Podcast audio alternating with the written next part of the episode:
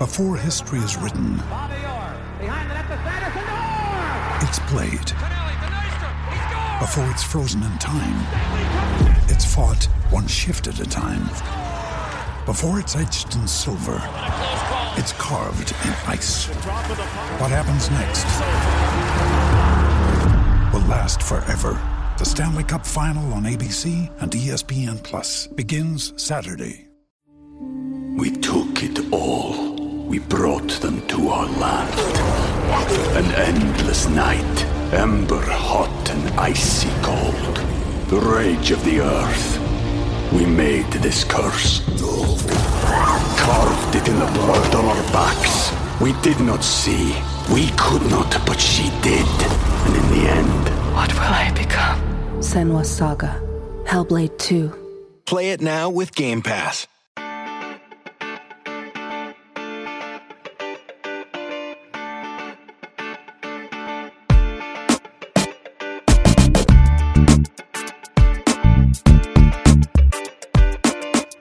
Desde el bar, edición miscelánea, digamos, o sea, va a ser relacionada con la selección mexicana de fútbol, con las distintas selecciones mexicanas de fútbol, digamos. Eh, hubo- hay también participación de México en centroamericanos, eh, donde México llegó a la final. Está pues, lo que ya sabemos de Copa Oro, toda, toda la historia con el apuñalado, que se armó un, relajo absoluto. Hay, hay unas cuantas cositas, el, el pobre Lamborghini que, que lo andan mandando al mecánico sin quizá ten- tener lo que mandar. Hay, un montón de cosas. Yo soy Martín del Palacio y me acompaña Luis Herrera. ¿Qué tal Martín? ¿Qué tal Barra del Bar y fans de Footbox que nos acompañan como siempre en Apple Podcasts, Spotify, Google Podcasts, Amazon Music y muchísimas publicaciones más? Pues por favor suscríbanse en la que más les guste y también déjenos un review con comentario, el review por supuesto de 5 estrellas para que así más y más gente nos encuentre y nos ayuden a pues, seguir creciendo en este programita como hizo, estoy viendo ahora en el último episodio, Sergio Sánchez, que dice, cada quien desde su nicho y su medio critican y despotrican a la selección. Lo que es un hecho y en el que todos coinciden es que la selección no tiene buenos jugadores. Él realmente no, le dio un poco lo mismo a nosotros, él quería unirse al, al dolor por, por lo que pasa con el Tri. Sí, por, por los medios de comunicación, que bueno, no- nos, nos especializamos un poco en, en platicar de ellos y en lo que, lo que hacen con la selección y con el fútbol mexicano en general. Ha habido un montón de cosas. Pero ¿qué te parece si empezamos hablando de algo que no tiene nada que ver con el fútbol, pero sí que, bueno, de uno de nuestros temas favoritos, digamos, pero del que no hemos comentado nada hace un montón de rato, que es de Checo Pérez, ¿no? Quizá por la depresión de que, de que no venía bien, de que la situación pues era, era complicada y hasta le andaban buscando candidatos para reemplazarlos reemplazarlo en Red Bull. Y bueno, finalmente en Austria, después de una calificación inmunda, eh, pues logró regresar, ¿no? Recuperarse y, volver a ser quizás el piloto que eh, le había permitido estar, eh, pues, peleando por el campeonato, digo, al principio de la temporada, pero en algún momento de la temporada, ¿no? Temí que fueras a decir, hablando de becados que solo están ahí por los patrocinadores, porque además en su caso en, en parte es cierto, pero bueno, porque así funciona la Fórmula 1. Pero así funciona la Fórmula 1. Sí, no, pero bueno, pero sí, la, verdad, la verdad es que, y sí, parecía becado en las últimas carreras por lo mal que andaba, pero bueno, parece, parece que ya se ve luz al final del túnel, lo, lo tendrá que comprobar este fin de semana en Silverstone, que es la siguiente carrera, donde recordemos, el año pasado tuvo un gran duelo con Lewis Hamilton y Charles Leclerc para quedar en segundo lugar, eh, pero bueno, en lo que fue en Austria, sí, había arrancado eh, pues de terror, era, una, prueba eh, con sprint, entonces la quali era desde el viernes, él había tenido problemas de salud el jueves y sin que esto sea justificación definitivamente, porque a final de cuentas lo que le dejó fuera en esta quali fue que él se equivocó con los límites de pista, que bueno, le estaba pasando a todos, que se salían un poquito más de lo debido entre las curvas 9 y 10 y les borraban el tiempo de vuelta y el problema es que a Checo se lo hicieron las tres veces en la Q2 y se quedó fuera, ¿no? Entonces ya era la cuarta ocasión consecutiva que Checo se quedaba sin llegar a la Q3 en un gran premio, que eso no le pasaba a Red Bull desde hace como 15 años y sí, ya marcaba pues de, mucha gravedad este slump que trae. Por suerte se recupera el día siguiente, queda segundo en la quali del sprint, queda también segundo en el sprint, se recupera muy bien en la carrera como tal, tiene un gran duelo con Carlos Sainz, que le estuvo dando un poco de lata, pero al final sí lo logra rebasar para el tercer lugar. Y sí, ya volver al podio, por lo menos le, le tranquiliza un poco, le aleja tantito de Fernando Alonso y Lewis Hamilton en la batalla por el subcampeonato. Y esperemos sobre todo que Checo pues ya tenga claro que esa es su batalla, ¿no? Que lo que más le puede haber afectado últimamente fue el haberse metido en la cabeza que la peleara con, con, con Verstappen por el título y desafortunadamente pues eso le acabó pegando en lo mental y se nos vino abajo. Sí, a ver, no sé si fue eso, no sé si fue... También recordemos que la temporada pasada le pasó lo mismo, exactamente lo mismo. Eh, si recuerdas bien, Luis, eh, este, había un momento en que estábamos pensando que quizás se iba a poder eh, pelear con, con, Max por el campeonato después del, del, triunfo en Mónaco. ¿Y cuál? Fue un desastre, ¿no? Se, se cayó más o menos la, a las mismas alturas de la temporada, una carrera más tarde en, en comparación, pero pues es, es, la misma etapa, digamos. y, y ahora pues sí, claramente estaba en un problema de confianza, ¿no? O sea, y a veces creo que se subestima, sobre todo en,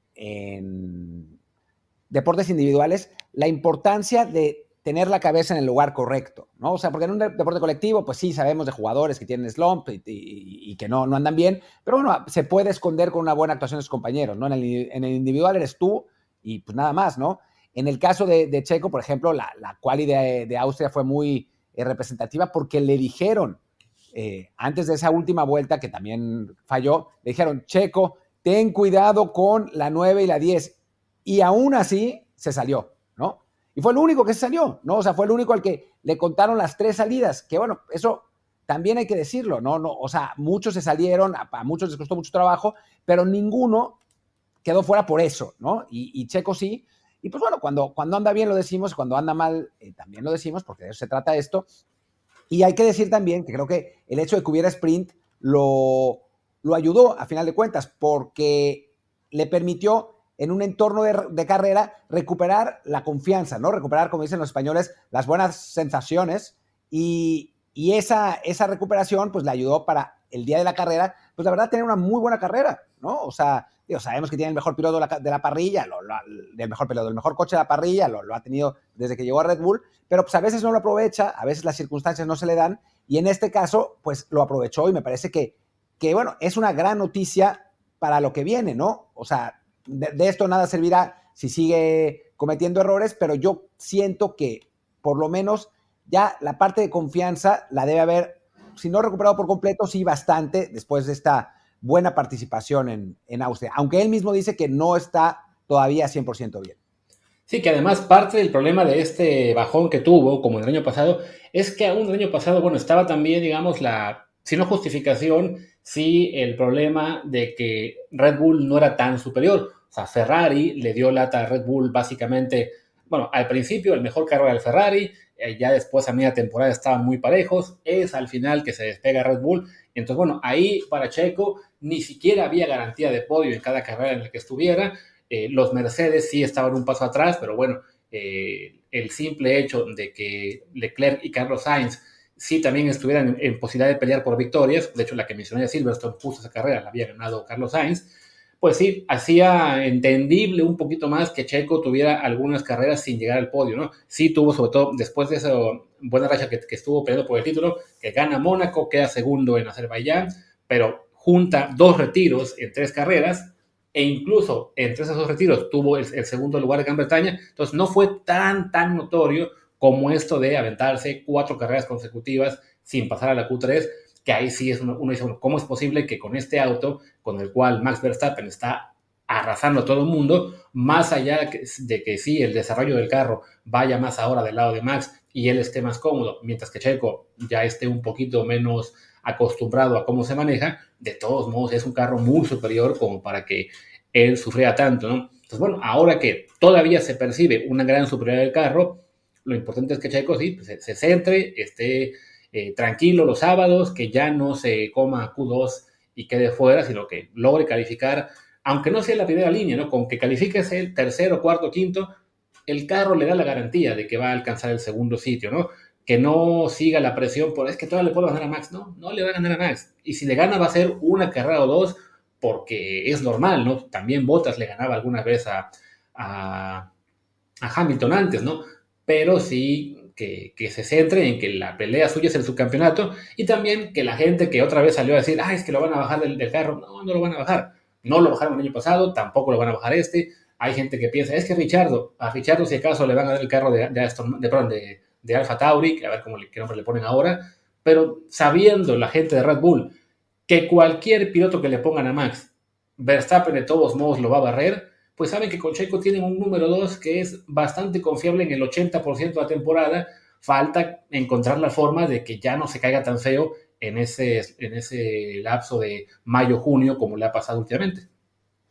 Sí, esa es la realidad. Em, es este, el mejor compañero que ha tenido Max hasta el momento y pues no es, no es poca cosa. También tiene pues un apoyo bastante importante, patrocinadores, o sea, no, no hay que mentir, no hay que mentirle tampoco a la gente, no es por eso que está, o sea, no es que, no es que sea cualquier, cualquier güey que, que tiene un patrocinador y que, y que le, le permiten estar en, en un Fórmula 1, pero sí el hecho de tener buenos patrocinadores le ayuda, ¿no? O sea, es, eso está claro y así funciona la Fórmula 1, no es, no es ningún misterio ni, ni nada de, de, lo que avergonzarse. Ahora, eh, creo que sí Checo tiene que mejorar su, pues lo, sus actuaciones, ¿no? O sea, me, parece que, que, digo, todo bien, ya salió de este slump aparentemente, pero necesita estar en segundo lugar. O sea, ese es, ese es a donde tiene que, aspirar cada carrera Checo Pérez. No, no terminar solamente en segundo lugar del campeonato, que sí, obviamente es, es, el objetivo principal, sino quedar en segundo lugar porque tiene un carro muy superior al resto.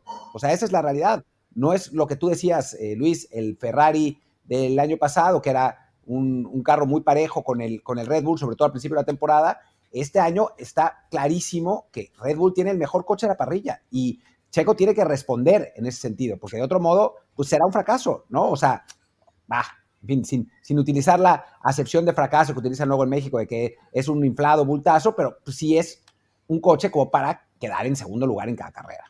Sí, o el año pasado se puede entender que, que Leclerc le ganara al final, por, sobre todo por la parte de la temporada en la cual Ferrari tenía mejor carro y Leclerc podía conseguir victorias, si bien sí, por, por cómo cerró el año, Checo debió haber conseguido ese, ese, ese campeonato, pero sí, ahora no hay excusa, más allá de que Aston Martin haya dado un buen salto y tengan a Fernando Alonso en gran nivel, el carro de, de, Checo es simplemente superior. Y ya hemos visto que en últimas carreras, de repente Aston Martin, de repente Mercedes, de repente Ferrari, o sea, no hay ni siquiera un segundo auto que sea consistentemente el competidor más sólido, entonces eso le, le, facilita aún más las cosas al piloto mexicano. Pero bueno, creo que ya con eso podemos dejar la Fórmula 1. Chequen gpfans.com para que ahí se enteren de toda la cobertura del Gran Premio de Gran Bretaña, que es este domingo, y que seguramente ahí en Telegram, en Reservar Podcast, vamos a poder disfrutar con ustedes de lo que está pasando. Vamos a una pausa y así hablamos de fútbol. We took it all. We brought them to our land. An endless night, ember hot and icy cold. The rage of the earth. We made this curse. Carved it in the blood on our backs. We did not see. We could not, but she did. And in the end, what will I become? Senwa Saga. Hellblade 2. Play it now with Game Pass. Y bueno, regresamos de la pausa. Hablemos un poquito, un poquito solamente de la selección, eh, iba a decir olímpica, pero no. La, selección centroamericana, lamentablemente, no, no es olímpica, eh, porque no calificamos, pero la selección centroamericana que llegó, llega a la final de los Juegos, eh, ganándole 3-0 fácilmente a la selección hondureña. Había ciertas dudas después de que, de que este equipo había empatado un gol con El Salvador, el equipo local. Entonces, pues bueno, no sabíamos cuál era el alcance realmente de, la selección centroamericana. Hay calidad, ¿no? Es el mismo equipo que empató con España, que ahora está, pues que ya prácticamente tiene un boleto a los Juegos Olímpicos. Así que, no, no prácticamente, ya lo tiene, el boleto a los Juegos Olímpicos. Así que, bueno, sabíamos que había calidad en el equipo, pero pues sí, haber empatado con El Salvador, por más que fuera en casa, por más que la cancha fuera espantosa, pues no es, no es el mejor resultado posible, ¿no? Sí. Eh, pero bueno, ahora crecer Honduras y, y, y, califican a la final. Una final en la que además se enfrentan a Costa Rica, que le ganó ya la, la otra semi a El Salvador. Entonces, bueno, va a ser también un fin de semana eh, con doble partido México-Costa Rica, el centroamericanos por la medalla de oro, que debería ganar México, más allá de ese empate con los salvadoreños, como ya dijiste, ¿no? Es un equipo que fue capaz de competirle a una escuadra española que justo hoy también va a disputar la semi de Europeo Sub-21 y que ya está en los Olímpicos sí no tendría por qué tener mucho sufrimiento ante una Costa Rica que ya hemos visto, pues no lleva muchos años eh, pues al, de, de, de, calle, así que en declive no tiene un Kedor Navas en esa, en esa generación, así que el oro tendría que ser para México. Esperemos no estar echándoles la sal y que acabemos el fin de semana con una excepción. Ni ahí, ni en lo que será Copa Oro, que también podemos comentar. Ayer se cerró la fase de grupos y Costa Rica le ganó 6 a 4 a. ¿A quién fue? A Martinica, para llegar a la semifinal cuartos contra nosotros. Sí, un resultado extraño, ¿no? Yo no vi el partido. Eh, por ahí decían, Costa Rica goleó a Martinica. Hombre, 6 a 4 es como ganar 2 a 0, ¿no? A final de cuentas, no, no, es, que, no es que sea el, el resultado más goliza del mundo. Sí, metieron seis goles, pero recibieron cuatro. No sé cómo haya jugado Costa Rica, trataré de, ver el resumen, también seamos serios, no me voy a poner a ver el partido. La verdad es que esta selección costarricense no se había visto bien durante el, durante el torneo. Este es su mejor resultado. Estaban en, serio riesgo de quedar afuera. Eh, ahora, pues ya está en, la, en, la, en los cuartos de final, pero México tiene que ser amplio favorito, ¿no? O sea, hay que, ya, ya haremos la, la previa del, del partido, lo que quieran, pero creo que lo primero que podemos decir es que México es, debe ser amplísimo favorito en ese partido y cualquier otro resultado que no sea una victoria es bastante malo. Sí, y dicho esto, que se quede en la cancha, ¿no? O sea, que si es un resultado negativo, que insistimos, no debería ser, porque este México, con todo y lo que sufrió en la fase previa contra Qatar por no meter goles, pues sí es mejor equipo, sí debería generar muchas llegadas. Esta Costa Rica, si se comió cuatro goles de Martinica, ya sería el colmo que no pueda México anotarle. Eh, es un juego pues que no debería ser tan cerrado como en otras ocasiones pasó, incluso creo que una semifinal en la cual fuimos a penales. Es, un duelo, pues no a la medida, pero sí que, para México tendría que ser un trámite relativamente asequible y así poder llegar a semifinales contra, esperamos, Jamaica, que irá contra Guatemala, la Guatemala del Flaco Tena. Sí, que lo aman, lo aman en Guatemala. Estaba, estaba viendo los, los comentarios al, al a la calificación, a la segunda ronda, y dicen, ah, este equipo sí juega como debería jugar, no son unos inflados, divas, bultos. No, lo de inflados, divas y bultos lo inventé, pero, pero seguramente eso es lo, mismo que piensan en, Guatemala, ¿no? O sea, que, que antes sus jugadores eran unos inflados y que ahora no, porque eh, el equipo le fue bien, ¿no? Como, como suele pasar con México, que es, son inflados si pierden. Si no pierden, entonces ya no son inflados.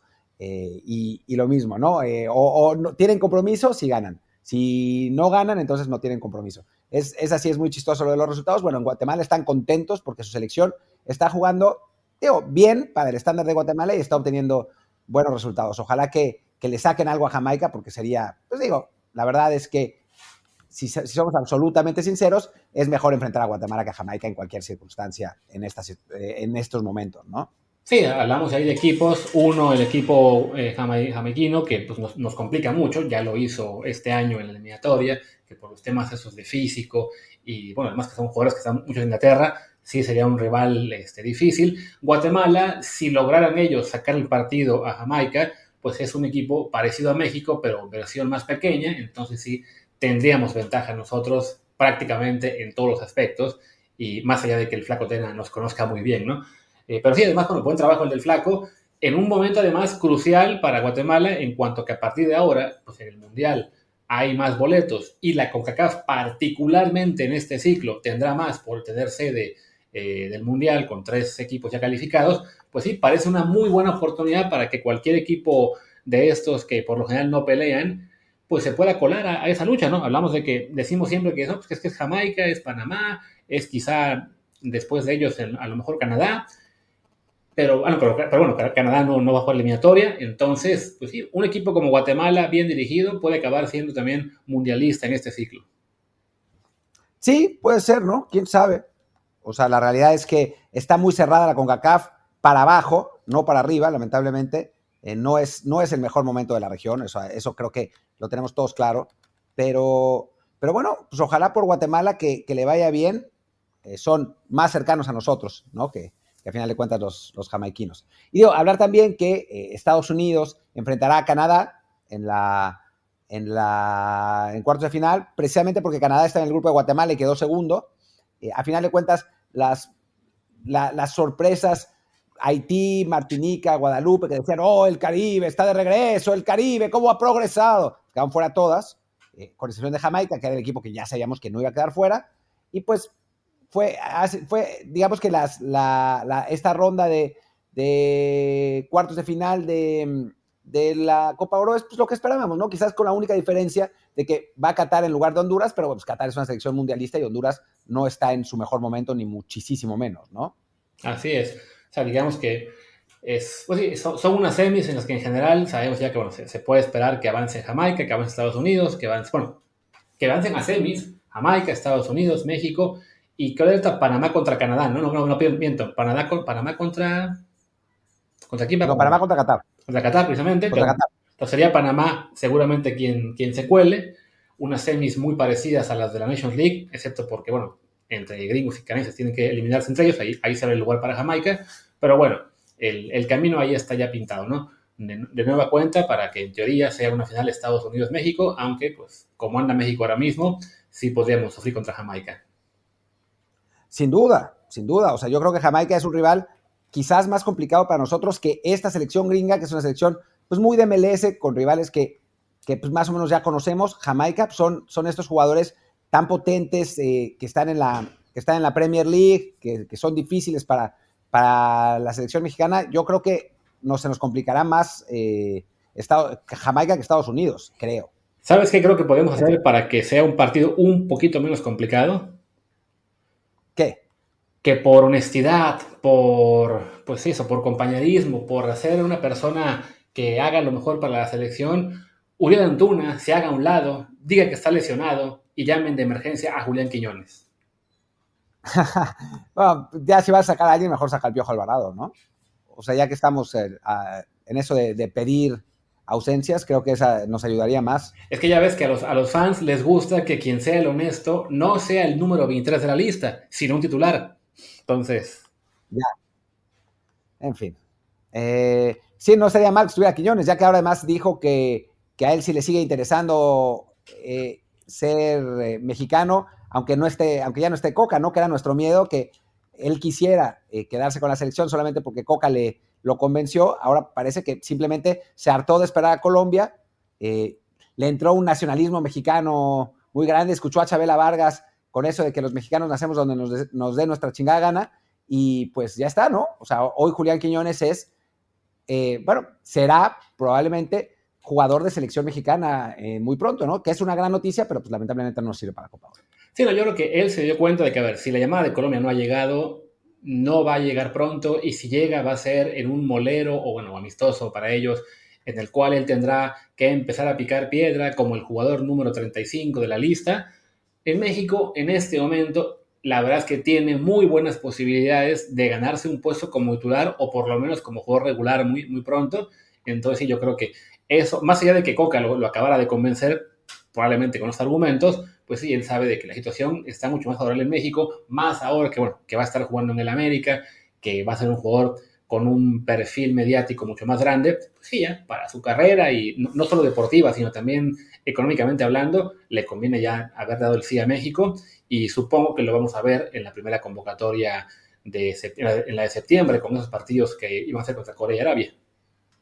Sí, que además, o sea, si algo tiene Julián Quiñones es que ha pasado la mayor parte de su vida adulta en México, ¿no? O sea, no es uno de esos jugadores que, que bueno, eh, a los 33 años consiguen la naturalización porque llegaron a los 27, ya, ya llegaron a México como jugadores eh, formados y, consolidados en sus ligas. No, Julián Quiñones llegó a los 19 a México, ¿no? Fue una de esas apuestas de Tigres, que no sé si te acuerdas, eh, Luis. Sí. hubo un momento en que eh, Tigres decidió contratar un montón de jugadores eh, jóvenes, los dos Quiñones, Mesa, que después estuvo en Pumas, ese tipo de futbolistas que, que bueno, pues en realidad les, salieron, el scouting de Tigres fue muy bueno, esa es, es, la realidad, porque todos terminaron siendo titulares en distintos equipos de México, no todos en Tigres, ¿no? Eh, curiosamente, solo el otro Quiñones fue titular en Tigres y resultó ser el Quiñones malo. Em, pero, pero bueno, le funcionó esa, estrategia de, ir por colombianos jóvenes y ahora, como resultado, curiosamente, Tigres ayudando a la selección mexicana, cosa que no sucede muy a menudo. Em, perdón, aficionados de Tigres, pero bueno, ustedes mismos son los que dicen que no son, que no son mexicanos, para los que dicen eso. En fin, eh, regresando y no divulgando demasiado, pues ayudando a la selección mexicana, Tigres ahora pues proveerá de la circunstancia para que ese jugador, Julián Quiñones, pueda jugar por México. Sí, hablamos de eso, ¿no? De que llegó de 19, tuvo un paso además este, largo por, eh, eh, divisiones inferiores, estuvo en la sub-20 de Tigres, lo prestaron al Venados de, de primera A, bueno, en, aquella época creo que ya era Liga de Ascenso, cuando aún había, después ya se fue al Lobos WAP, que acababa de ascender, lo regresan por fin a Tigres en el 2019, no, en 18, se va al Atlas, que es donde realmente ya empieza a explotar, y ahora ya es el gran fichaje del América, y quizá también de la selección mexicana, y lo va a hacer teniendo 27 años, no, 22, miento, miento 26 años recién cumplidos. Entonces, la verdad es que es un jugador en su prime y que va a llegar al Mundial todavía en su mejor momento. Sí, es eso, ¿no? O sea, es, muy raro, es realmente muy raro tener a un naturalizado de, con esas características, ¿no? Eh, pasó con Ciña en su momento, que Ciña llegó muy joven también, eh, digo, en el caso de, Quiñones llegó a, Tigres, pero se consolidó en primera A. En el caso de, de Ciña, llegó, si no me equivoco, a Monterrey, pero lo mandaron al Saltillo de primera en su momento. Em, ahí en Saltillo fue donde, donde funcionó, donde empezó a funcionar. Después se fue a Mexiquense, o sea, todavía dentro del marco de la primera A. Y, de Mexiquense pasó a Toluca después de que le fue muy bien en el, en el filial. Y ahí se convirtió en, en sí, el, el Cinia de la Volpe, ¿no? Que, tanto, que, que tanto cariño consiguió como campeón, multicampeón de, México, y en la sección mexicana fue más o menos, pero bueno, en fin, se consolidó en un mundial, ¿no? Entonces creo que, que si hablamos de eso, pues sí, la trayectoria de Quiñones es más parecida a la de Ciña que a la de otros jugadores naturalizados que han estado en, la, selección mexicana. Sí, más allá de que los naturalizados, hay gente que los ataque simplemente es que no marcaron diferencia, es que no fueron el paso adelante para México. A ver, creo que Ciña sí fue un jugador eh, importante, más allá de que sí, no, no fuera un diferencial para llegar a quinto partido, lo que ustedes quieran, pero sí, era un jugador importante en la selección de la Volpe. Y quizá Quiñones es el jugador con la mejor oportunidad desde él para, para tener también un impacto positivo, ¿no? Para hacerse titular. En una de esas, incluso, ahora que ya sea también seleccionado y del América, que se acabe yendo a Europa el próximo año o en dos años y, tenga también la oportunidad de, saltar aún más de nivel, aunque sí, ya con la edad que tiene y habiendo llegado a la América por una cantidad bastante alta, no será nada fácil, pero bueno, ahí está una posibilidad de que sí sea un jugador que contribuya bastante, como no pudieron a lo mejor en su día tener un impacto tan importante, ahora Funes Mori, antes un Bozo, eh, Guille Franco, que creo yo sí fue importante, pero no tuvo la suerte en el Mundial para redondear lo que había sido su paso con selección antes de eso. Olvido por ahí algún nombre. Leandro igual, que fue un jugador eh, que fue más importante en clubes que lo que pudo después hacer en selección. Pero bueno, el caso de Quiñones, por la edad que tiene y por características que no tiene prácticamente ningún jugador mexicano, sí, es, es una, una muy buena adquisición.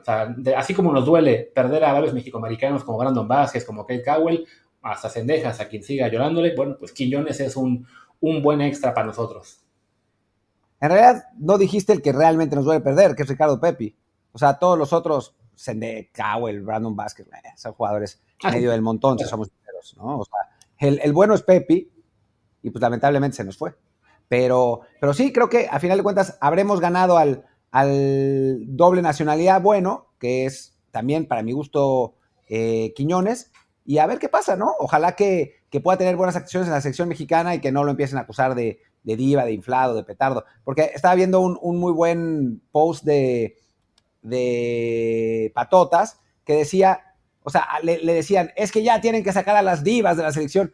Y Patotas decía, pues si ya se fueron todos, lo mismo que decimos nosotros, ¿no? O sea, ya no está ni, ni Raúl, ni Chícharo, ni Vela, ni Gio, ni, ni Moreno, ni Digo, todos los que decían que eran unas divas y unos inflados, impuestos, ya no están y aún así siguen diciendo que son divas. O sea, no tiene ningún sentido la cosa, ¿no? Sí, ¿no? Y creo que bueno, con eso ya podemos pasar al último tema para cerrar el episodio esta vez un poquito más corto, que es eso, ¿no?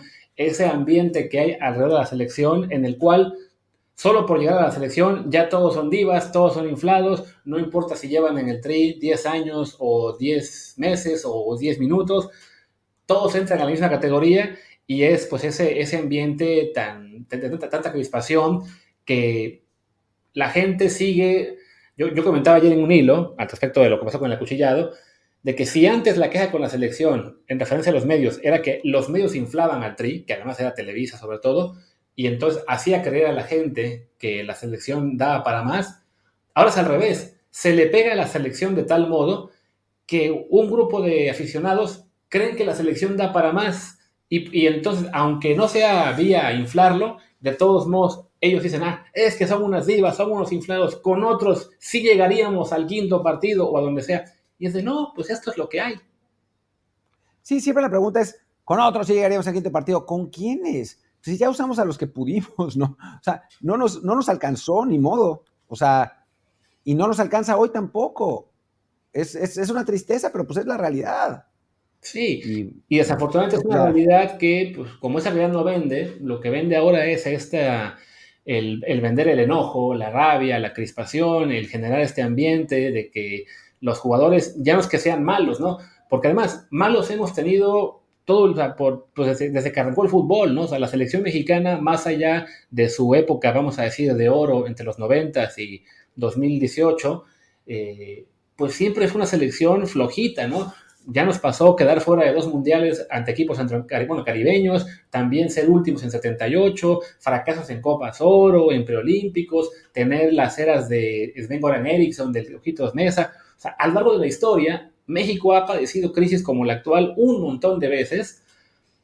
Y contra la leyenda negra de que, ah, es que antes los medios no lo decían. Claro que lo decían. O sea, Televisa sí era la, empresa todopoderosa que eh, inflaba el globo, por supuesto, pero en lo que era pues la inmedición de José Ramón, que después fue Azteca, ¿no? En periódicos, en revistas, en la radio, a la selección se le pegó siempre, ¿no? Pero siempre va más enfocado en lo que era el desempeño deportivo eh, y, y, no en llevarlo más allá, ¿no? O sea, se decía, es que sí, son unos malos jugadores, es que jugaron como nunca, perdieron como siempre, es que al técnico le faltaron variantes, es que la selección es un desastre que no juega nada pero la crítica se enfocaba en eso, ¿no? A lo mejor de repente un poco vacía, sin grandes argumentos tácticos o filosóficos, lo que ustedes quieran, pero se enfocaban en eso. La selección juega mal. Y ahora ya, desde hace unos años, es una crítica más de son unos sinvergüenzas, son unas divas, unos petardos, entregaron el partido, el técnico le dio la, la alineación al rival para que nos ganara porque era de su país, ¿no? Y claro, pues e, esa, esa rabia que le generan al aficionado ya no es solamente porque México pierda, es porque le está robando al aficionado la posibilidad de una victoria que cree que se merece. Sí, ¿no? Eh, y es, raro que a mí me, llama mucho la atención cuando, cuando la gente dice, no, bueno, pero es que, ¿de qué sirvió ganar la Alemania? Y es como, güey, bueno, sirvió para avanzar a la segunda ronda de seguridad, ¿no? Claramente. Pero es como, de, ¿cómo, cuál, ¿cuál es tu expectativa? ¿No? O sea, ser campeón del mundo México no va a ser, ¿no? Punto. Ser semifinalista va a ser muy difícil. Nos tiene que pasar un Marruecos, ¿no? Una buena generación con resultados ganando en penales y, circunstancias complicadas, eh, con un Costa Rica, ¿no?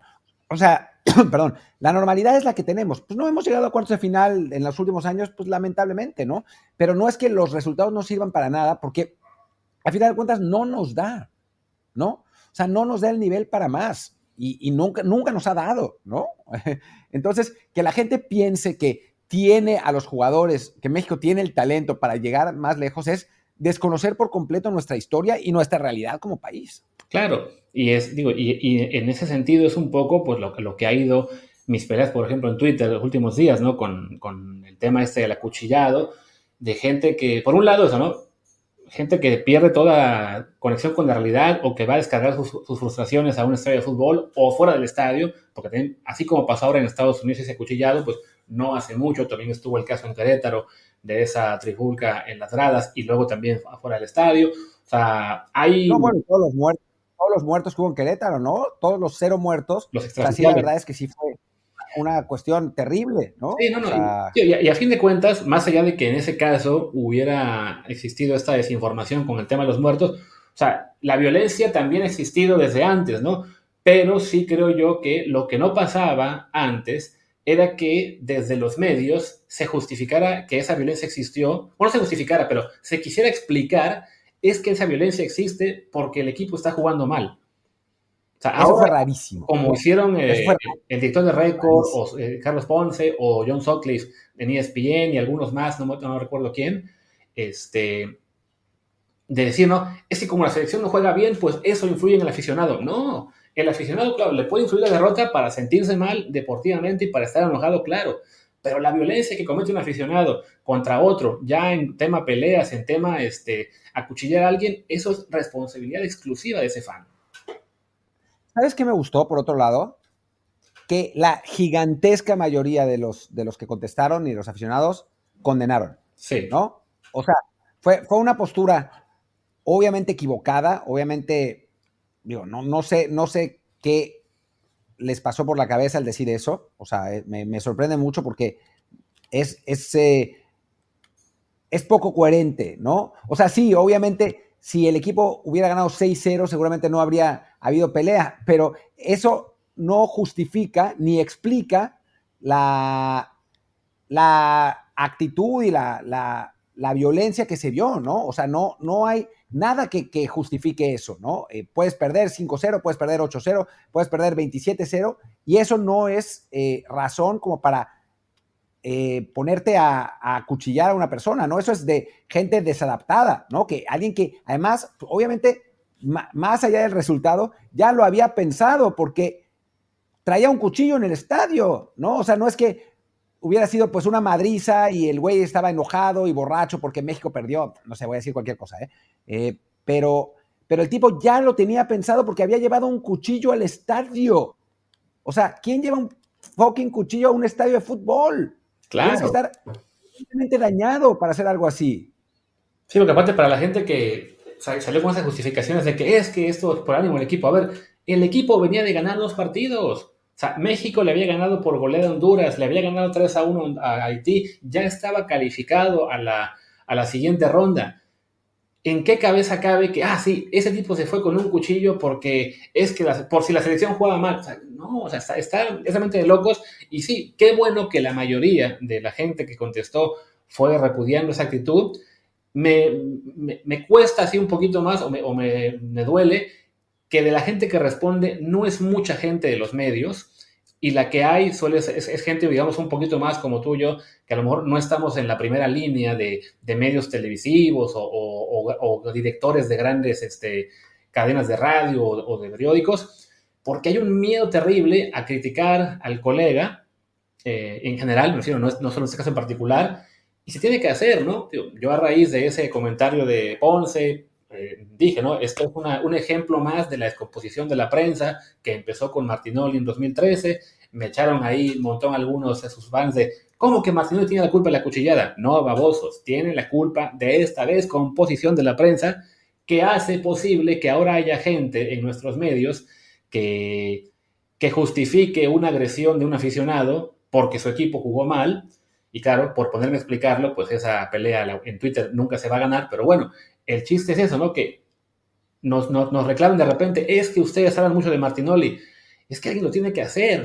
Tampoco es que a nosotros nos guste estar mencionándolo a cada rato y espero que por lo menos en lo que resta de la Copa Oro y del año, si, puede, fuera posible, sí, no, ya no hablemos de él tampoco, pero es porque es una batalla que se tiene que dar, ¿no? O sea, decirle a la gente que poco a poco algunos se van dando cuenta también de que esta venta de odio y de enojo todo el tiempo no es sana no es justificación tampoco para que el aficionado vaya y diga, ah, como me han estado inyectando odio en las venas, ahora yo voy a llevar un cuchillo. No, eso es culpa exclusivamente de él.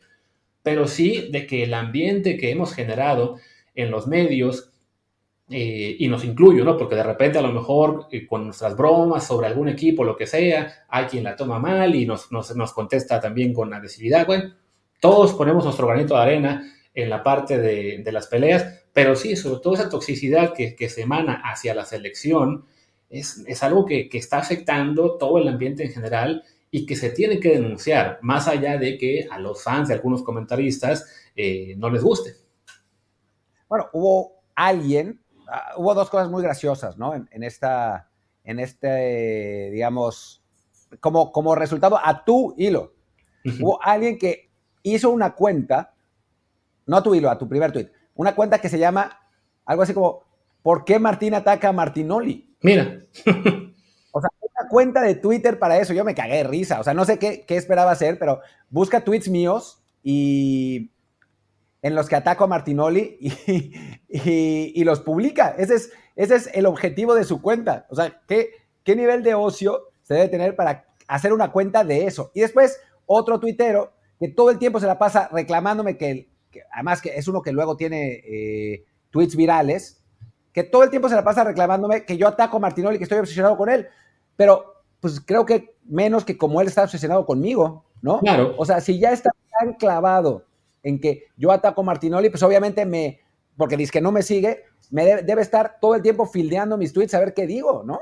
Y sí, ¿no? Es eso, o sea, a fin de cuentas es gente que se obsesiona. Yo también ya vi algunos que dicen, no, es que ustedes siempre le pegan. O sea, que así como nos critican a nosotros de que estamos obsesionados con él, pues parece que ellos lo están con nosotros. Y es, a ver, pues si a ustedes, eh, fans de, Martinoli, no les gusta que hablemos de él, pues a fin de cuentas nuestro impacto es muy limitado. O sea, se dan cuenta de esto las personas que escuchan este podcast porque, porque les gusta lo que decimos y ustedes porque son fans de, de Martinoli, ¿no? Pero lo que, dice, lo que dice él y lo que dicen otros periodistas, que vaya, sí, siempre sale el nombre de Martinoli porque es el más famoso de todos, pero no es el único, es, es algo que, insisto, ¿no? Se, tiene que denunciar porque se tiene que tratar de corregir. Digo, ya no vamos a volver a una era en la cual, que además nunca existió, ¿no? De que en la que toda la crítica sea solo deportiva o, basada en fundamentos tácticos. No, no, ya la, la, prensa general deportiva está bastante golpeada en todo el mundo, pero sí se tiene que crear conciencia de que no es lo mismo el criticar la, la, crisis deportiva de una selección, en la cual además parte de este vender enojo es siempre atacar jugadores y técnicos, jugadores y técnicos, jugadores y técnicos, y dejar de lado los factores que realmente han pesado más en esta crisis que es de años de decisiones directivas, de, de, malos manejos del fútbol mexicano, de, también de cuestiones que a lo mejor no tiene culpa nadie, como es el tema del mercado interno, que es muy poderoso y que evita que se vendan jugadores. O sea, es mucho más fácil decir que los jugadores son unas divas que realmente analizar, ok, ¿por qué está pasando lo que está pasando con la selección? ¿Qué se puede hacer para mejorarlo? ¿Y cuál es nuestra realidad ahora mismo? ¿no? O sea, ¿es para enojarnos que nos empate Jamaica? ¿O más bien es un reflejo de que, ah, pues, ya no somos mucho mejores que ellos? O sea, y nos podemos enojar, ¿no? O sea, yo entiendo, entiendo el enojo, pues yo también me enojo cuando mi equipo pierde, y eso, me enojo cuando los Jets pierden, y yo sé que son malísimos, bueno, ahora justo no, pero en general son malísimos, es normal que te, que, que te enojes, pero de eso a tirar mierda constantemente, pues me parece que es, que es distinto, ¿no? Eso por un lado, y por otro lado, o sea, yo puedo entender que un aficionado no sepa las, o no quiera saber, o no le interesen las razones, eh, pues más más fundamentales, ¿no? De, de, los problemas. Pero los periodistas sí deberían saber, ¿no? O sea, es el trabajo del periodista entender cuál es nuestra circunstancia, ¿no? El problema es que ellos no se sienten periodistas, se sienten entretenedores. Y pues ahí ya, ya empezamos a perder, ¿no? Porque el periodista, a final de cuentas, es un poco el que debería tener la responsabilidad de traducir las circunstancias, de investigar y traducir lo que sucede al aficionado que se dedica a otra cosa, ¿no? O sea, no le puedes pedir a alguien que es, que es un carpintero que, o que pase el tiempo que pasamos nosotros viendo fútbol, que pase el tiempo que, pasa, que, que, pasan los comentaristas, en teoría, eh, pues aprendiendo de fútbol, o un técnico, no, o sea, ellos pues tienen su chamba y tienen las cosas que les gusta hacer y, lo harán de hobby. Y bueno, pues nosotros somos el vehículo para que ellos eh, pues aprendan más y sepan más.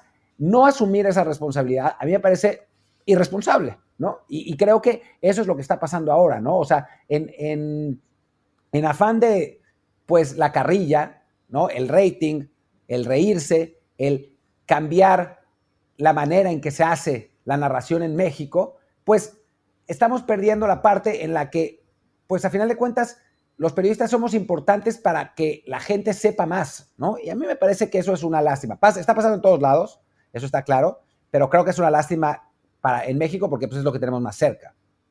Sí, definitivamente, ¿no? O sea, y es una batalla, evidentemente, siempre, pues, es, es muy cuesta arriba, porque de entrada, lo, los que se han hecho más populares es justo por esto, ¿no? Por darle al aficionado lo que quiere escuchar en sus momentos de frustración, más ahora que la selección, pues sí, lleva años de, muchos fracasos, pocas alegrías, y cuando hay alegrías, a los pocos días llega la, decepción.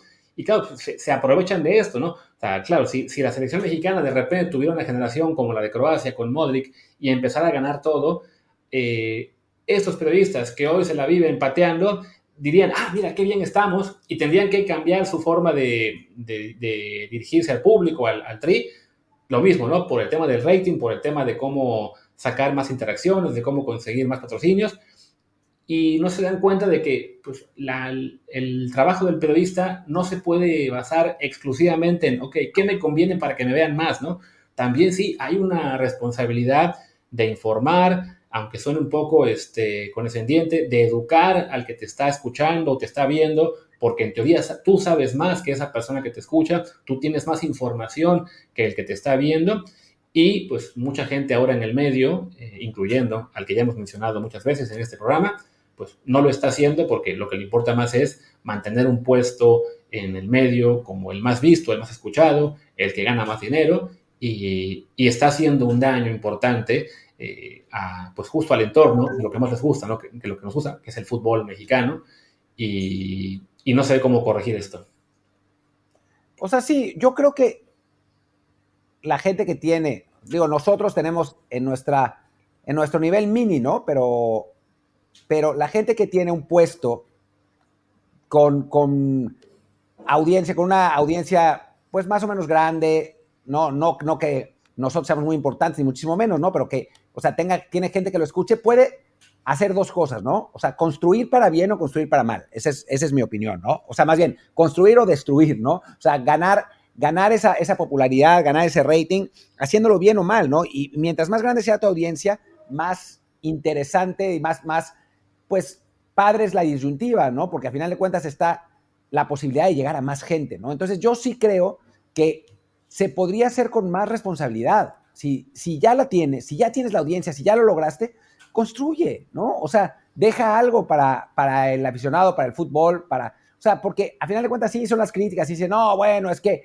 gracias a él ya el mundo entero sabe eh, lo horrible que fue Televisa para el fútbol mexicano. Ok, ¿no? O sea, partamos de que Televisa fue horrible y que, bueno, todo eso, ¿no? Pero, ¿después qué? ¿No? O sea, ¿qué podemos hacer como, como parte de los medios para construir y para arreglar esto y para que las situaciones que han pasado en el, pasado no vuelvan a suceder, ¿no? En lugar de burlarte de un jugador y, decirle pleititos y, reírte, y, o sea, ¿qué puedes hacer para que las cosas estén mejor? O sea, para mí es eso, ¿no? Y creo que ese es un poco la, pues, el principio general de este podcast, ¿no? O sea, cuando criticamos, criticamos, pero siempre con un afán de, construcción, ¿no? O sea, de, tratar de que las cosas sean mejores. No, no que nosotros vayamos a arreglar el mundo, ni mucho menos, ¿no? Pero pues sí para mejorar algo, ¿no? De lo que nos tocó en este espacio que tenemos en, en el país y en la tierra. Hay gente que no, y a mí me parece que es un poco una lástima y un desperdicio, ¿no? Porque se podría hacer mejor el asunto. Sí, y es que desafortunadamente esta gente que crece en los medios a base de destruir, que crece a base de generar una, una base de aficionados rabiosa o que siempre te sigue porque tú sí dices lo que queremos oír o más bien lo que, lo que hace falta decir, si ese mismo comentarista, eh, periodista, después trata de moderarse o como tú dices, de construir, de hacer algo, se encuentra con que esa base de seguidores en realidad no le es tan fiel a él, le es fiel a su discurso. Y entonces si esa persona empieza a decir, ah, pero miren, esto es lo bueno, o, o esto que ustedes ven mal, en realidad se puede corregir así, se encuentra con que ahora sus seguidores fieles ya no son tan fieles y le dicen, ah, te vendiste, ah, ya sabíamos que eh, te iban a llegar al precio, ¿no? Digo, un pequeño paréntesis, eh, aunque sé que también a la gente de repente no le gusta cuando metemos política aquí, es como pasaba en Estados Unidos y en algunas otras partes del mundo, sobre todo con, con políticos de derecha, incluyendo Trump, que crearon toda esta, este, ¿cómo se diría? Pues toda esta visión conspiranoica contra el COVID, de que, ah, no, esto no es nada, es una gripita, y cuando se van dando cuenta de que todo en realidad sí era una, este, pues una enfermedad peligrosa en general para la población y que tenían que tomar medidas, o por ejemplo con el tema de las vacunas, ¿no? Cuando ese grupo de políticos que había, que había crecido a base de generar desconfianza, le tiene que decir a su propia gente, y le pasó incluso a Trump, oigan, sí, vacúnense, les, los abuchaban, les, les, les, decían, ah, te vendiste, no, no es cierto, ¿no? Y entonces esos políticos tenían que ver cómo maniobraban para salir del paso, ¿no? Entonces aquí, volviendo al tema deportivo, es un poco eso, ¿no? El periodista que crece en su perfil a base de destruir, encuentra después muy complicado el convertirse en alguien que construya. Sí, aunque creo que vale la pena. creo que ya si tienes la audiencia, es mejor empezar a construir porque muchos se van a quedar. O sea, sí habrá quien, quien reclame y, que, que diga, no, te vendiste, pero habrá quien no, ¿no? Y creo que, pues, esos que no son con los, a los que tendríamos que buscar. Digo, no, no que nosotros hayamos empezado destruyendo, ¿no? Porque eso nunca ha sido el, la, idea de este, de este espacio, de los espacios que tenemos, sino más bien la contraria, ¿no? Construir sea como sea. Pero, pero bueno, ya si, si empezaste destruyendo, construye, ¿no? Se puede, se puede. O sea, yo estoy convencido de que, de que no es imposible. Entonces, eh, pues a partir de ahí, creo que, que hay otras alternativas, ¿no? Aunque sí, habrá quien te diga que ya te vendiste a, a los intereses oscuros de Televisa, es mamadas, ¿no? Pero, pero bueno, pues no, no, no vas a hacer monedita de oro para caerle bien a todo el mundo y mejor haciéndolo, hacerlo, pues dejando algo que no dejando nada, para mí. Pues. Sí, de acuerdo. Y bueno, creo que ya hemos dejado suficiente por el episodio de hoy, que además este, ha sido medio caótico el ponernos de acuerdo para poder grabarlo.